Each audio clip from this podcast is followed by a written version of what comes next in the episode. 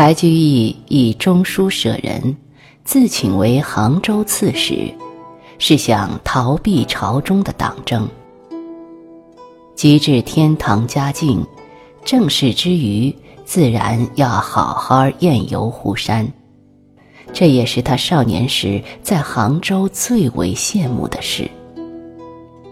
三年为刺史，无政在人口。唯向郡城中，题诗千余首。无证只是自谦，题诗千余首可能差不多。唐朝诗人中，白居易存诗最多，超过三千首，其中在杭州所写的现存两百余首，每至一处，几乎都有诗为记了。西湖筑堤就花了两年的时间。筑堤之时，杭州刺史白居易也常去现场巡视，顺便游游西湖，赏赏山光水色。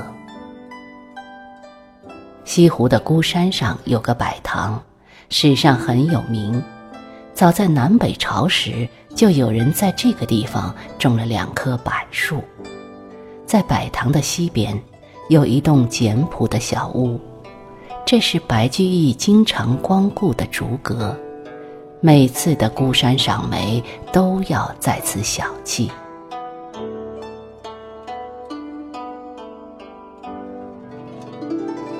白居易首行恰值元稹镇会稽，元稹和白居易是生平旧友。在唐诗中，两人齐名，人称元白。元稹赴任途中路过杭州，老友久别重逢、诗酒惆怅是免不了的。